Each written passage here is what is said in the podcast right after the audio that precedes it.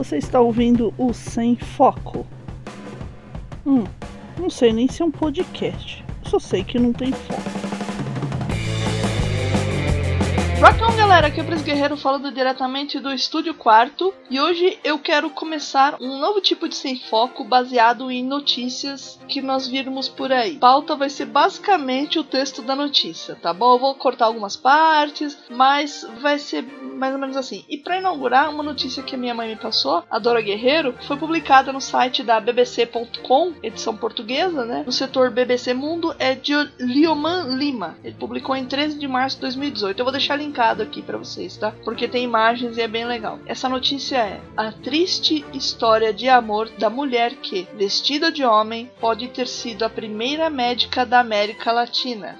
Até então, muito pouco se sabia sobre o passado do homem que dizia ter nascido na Suíça em 1791, estudado medicina na França e atuado como médico de guerra e soldado nas tropas de Napoleão Bonaparte. Ele contava que ainda havia sido capturado feito prisioneiro de guerra pelas tropas do general britânico Arthur Wellesley. Sério, o nome dele era Arthur Wellesley, o Duque de Wellington. Tempos depois, mas derrotado, sem rumo e com uma guerra no currículo, teria decidido atravessar o oceano em busca de uma vida melhor. Por que não, né? E em 1819 desembarcou em Santiago, vindo da colônia francesa de Guadalupe, para depois enfim se estabelecer em Cuba, mais precisamente num povo povoado chamado Baracoa. Em 1823, já era um renomado cirurgião que havia se casado com uma moradora local, Juana de León. Levava uma vida tranquila e aparentemente respeitável, apesar de relatos de envolvimento em brigas e de abuso de álcool. Afinal de contas, o que tem para fazer lá, né? Tomou Cuba Libre demais, talvez, não sei. Mas na tarde de 6 de fevereiro de 1824, o Dr. Favez foi levado a um tribunal. Na ocasião, um grupo de médicos ameaçava submetê-lo a um exame físico ordenado pelo juiz. Ele foi denunciado pela própria mulher, que assegurava que o respeitado médico, o venerado cirurgião e fiel marido não eram quem ele dizia ser. Quando os médicos e policiais estavam prestes a cumprir a ordem do juiz, Henrique Faves os interrompeu e contou a verdade. Ele era uma mulher.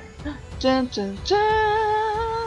Imagina só. Para tudo, para, para, para, para tudo. Eu falo, eu sou mulher. Deve ter sido um choque tremendo pra galera que tava ali na, na sala, né? Porque se, você, se vocês virem a imagem dele, parece um, um rapazinho, assim, sabe? Bonitinho até, lourinho. Parece o, o príncipe Charme lá, o príncipe encantado do desenho Shrek, sabe? Aquele, aquele jeitinho, só que sem o queixo quadrado, queixo redondinho. Mas aquele cabelinho assim do príncipe Charme. Então, mesmo após dizer que não era um homem, o corpo de Favez foi examinado parte por parte de forma minuciosa. O processo judicial contra o médico está no Arquivo Nacional de Cuba, onde é possível ler o relatório do exame. A pessoa examinada diz o documento, é dotada de todas as partes pudentas próprias do sexo feminino. É uma mulher real e perfeita. O doutor Henrique era, na verdade, Henriqueta Favez. Quer dizer, não bastou falar, tiveram que ir lá olhar e futucar, né? Não se sabe em que momento exato a mulher deixou de se identificar e de se vestir como Henriqueta. O historiador cubano Julio César González Parres é autor de Por Onde Anda Vestida de Homem, obra considerada uma investigação completa sobre a apaixonante vida de Favez. O autor diz que a mudança aconteceu em algum momento do início do século XIX. Existe documentação histórica que mostra que Henriqueta esteve casado com um soldado do exército de Napoleão, que morreu. Tiveram um filho, que também morreu, poucos dias depois do nascimento. A partir de então, ela começou a se vestir de homem e assumir uma identidade masculina, contou Parres à BBC Mundo, o serviço em espanhol da BBC. Vestindo calças e trajes militares, Henriqueta seguiu o marido na guerra. E, quando ele morreu em batalha, ela assumiu o lugar dele na linha de combate. Eu acho que naquela época, o cara ia pra guerra e levava a família inteira. É meio esquisito pensar nisso. Segundo pesquisou Antônio Benites Rojo para o romance biográfico Mulher em Traje de Batalha, ainda vestida de homem, Favez estudou medicina na Universidade de Paris, uma profissão que à época era destinada exclusivamente a homens. Caramba, ninguém notou que era uma mulher lá. Ela era muito ninja. Ela era muito ninja. Ninguém notou. Porque na faculdade de medicina, você. É uma faculdade. Não é um ano que você fica lá. Ela ficou vários anos lá. Conversava com as pessoas e ninguém notou que era uma mulher. Também serviu como médico militar durante a campanha russa, quando as tropas napoleônicas invadiram Moscou. E agora eu acho ela mais poderosa ainda, porque ela foi até a malfadada invasão de Napoleão para a Rússia e ela sobreviveu ao General Inverno. Voltou. Ou seja, não era fraca não, né? Quando viaja para a América, ocorre um processo muito interessante, porque se converte na primeira mulher a exercer a medicina em terra em terra em... Nossa, mas esse texto aqui podia ter passado na revisão, né, BBC? Então, assim, quando viaja para a América, ocorre um processo muito interessante, porque se converte na primeira mulher a exercer medicina em Cuba, se não na América Latina, diz Parres. Para ele, Favez pode ter sido a primeira médica formada a atuar não somente de Cuba como. Caramba, BBC faltou revisão mesmo! Nossa, eu vou deixar assim, porque tá no texto isso, gente. E, e, eles falam a mesma coisa duas vezes. Eu tô pegando no pé dos pauteiros lá do Mundo Freak, porque eu não quero ver coisas assim nas nossas pautas. A gente, a gente revisa a pauta. Mas o pessoal do BBC aqui, ô, oh, faltou, hein? Uma lidinha aqui no texto. Então, assim, gente, para resumir, ela foi a primeira médica em Cuba e talvez na América Latina como um todo. Isso que eles quiseram dizer, só isso. A britânica Elizabeth Blackwell é reconhecida internacionalmente por ter sido a primeira mulher a se formar em medicina nos Estados Unidos. Ela nasceu em 1821, quando Favez já consultava e operava pacientes em Cuba. Quando uma tava, quando a que foi reconhecida estava se formando, a outra já estava abrindo as pessoas e fazendo cirurgias, né? Mas Favez não foi a única a mudar de identidade para estudar e exercer medicina no século XIX. A irlandesa Margaret Ann Buckley também se vestiu de homem e se passou por James Miranda Stuart Barry para cursar medicina em Edimburgo, na Escócia. Como homem, ela por anos atuou como médico militar em diferentes colônias do Império Britânico, primeiro na África e depois no Caribe. Nossa, homem é muito bobo mesmo, não consegue perceber uma mulher lá entre eles fazendo as coisas.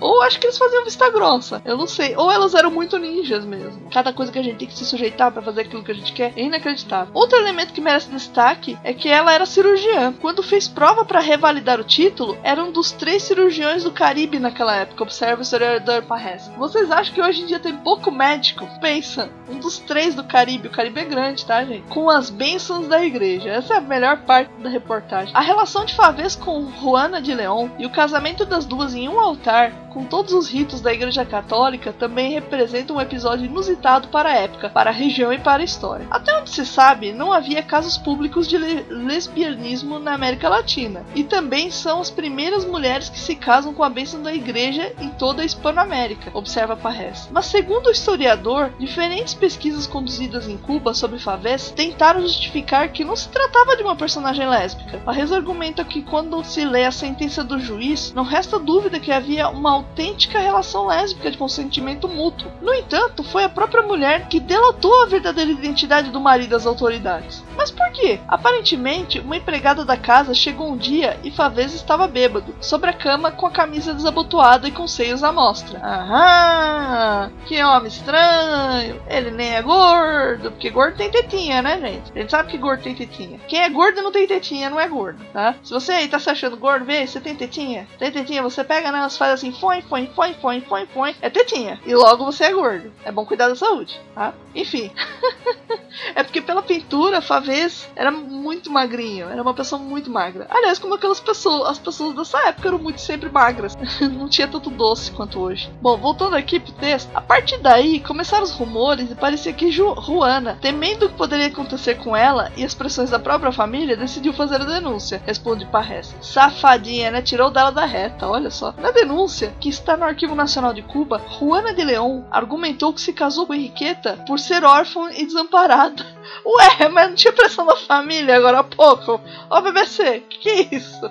Apesar de que foi impossível suspeitar que os planos desse monstro eram dirigidos a profanar os sacramentos, Juana de León acusou Henriqueta de ter consumado artificialmente o matrimônio, de forma que a decência não lhe permite descrever. Hum, tá. Disse ainda que ao mentir sobre a identidade, o marido se aproveitou dela no modo mais cruel e detestável, abusando da boa fé, candura e inexperiência. Nossa, que absurdo isso. A pessoa para se livrar, livrar da, da reta qualquer coisa mesmo, né? Parrez acredita que as razões de Juana foram além que o, do temor.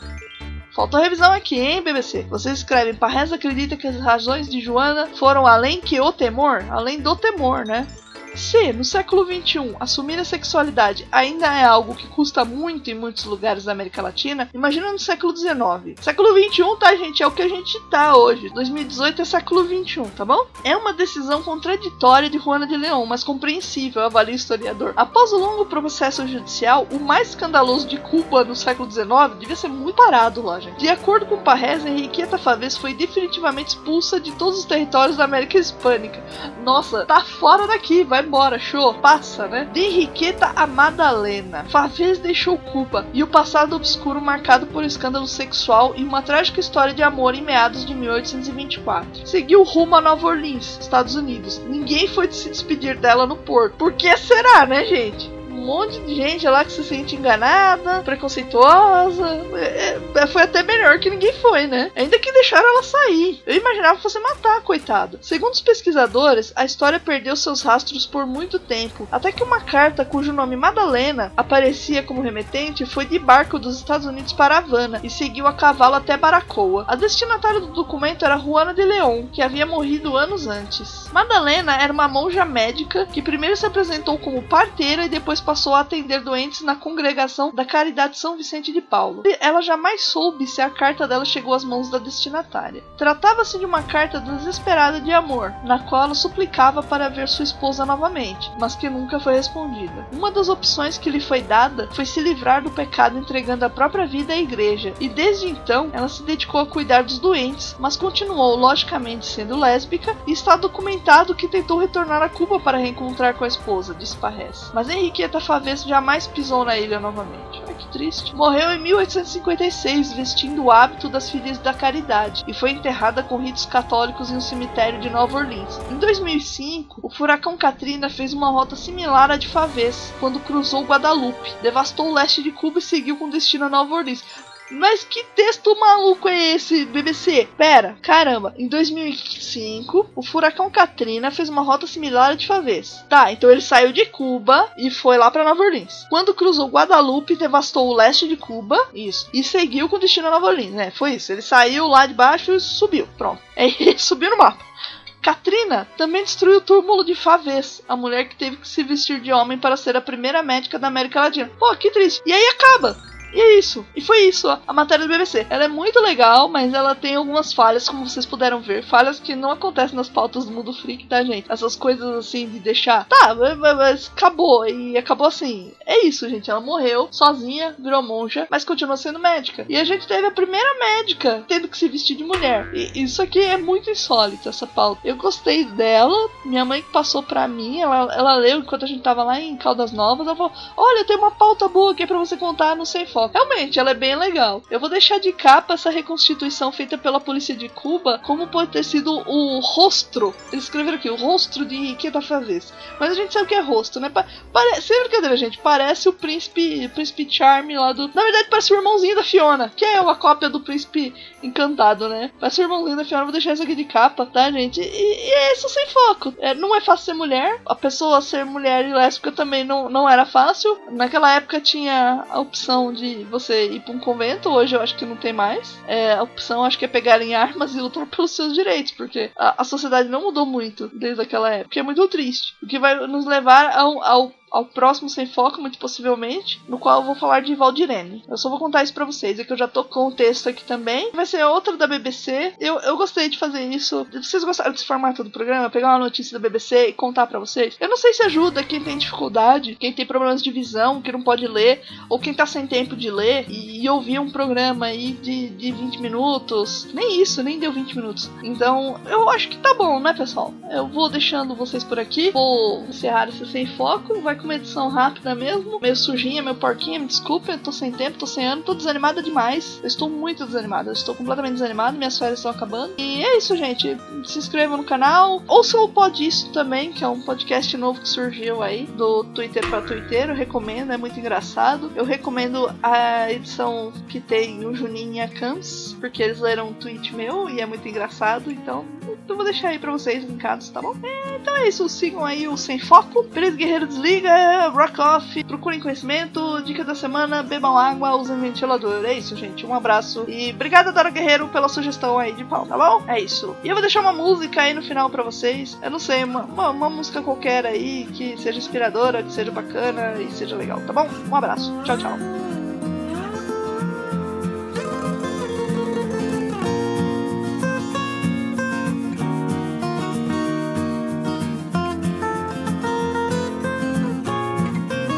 Você acabou de ouvir o Sem Foco, o podcast do Rock Me On. Ele foi editado por Pris Guerreiro. Não esqueça de deixar o seu comentário e a sua sugestão de programa. Aproveite e colabore com a mídia podcast. É isso aí, pessoal. Até o próximo programa.